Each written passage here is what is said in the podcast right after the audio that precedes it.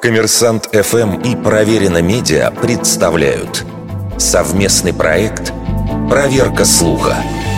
Правда ли, что в Швейцарии одобрили использование камер для эвтаназии? В начале декабря 2021 года ряд СМИ сообщил, что напечатанные на 3D-принтере капсулы для безболезненного ухода из жизни прошли юридическую экспертизу в Швейцарии, где помощь в добровольном самоубийстве декриминализирована при выполнении ряда условий.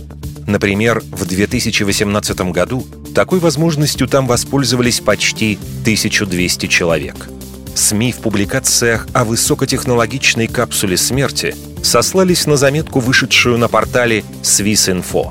В оригинальной статье было напечатано интервью с Филиппом Нички, основателем австралийской некоммерческой организации Exit International, которая и презентовала это устройство.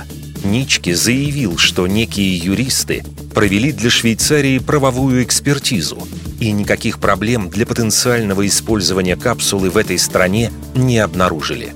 Факт-чекеры обратились за разъяснениями в Swissmedic, ведомство, которое отвечает за регулирование фармацевтического рынка Швейцарии.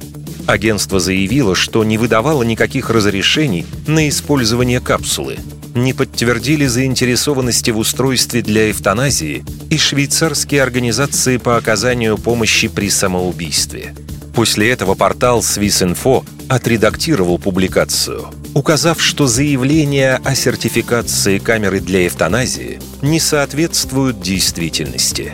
Однако большинство российских СМИ такого опровержения не дали. Вердикт.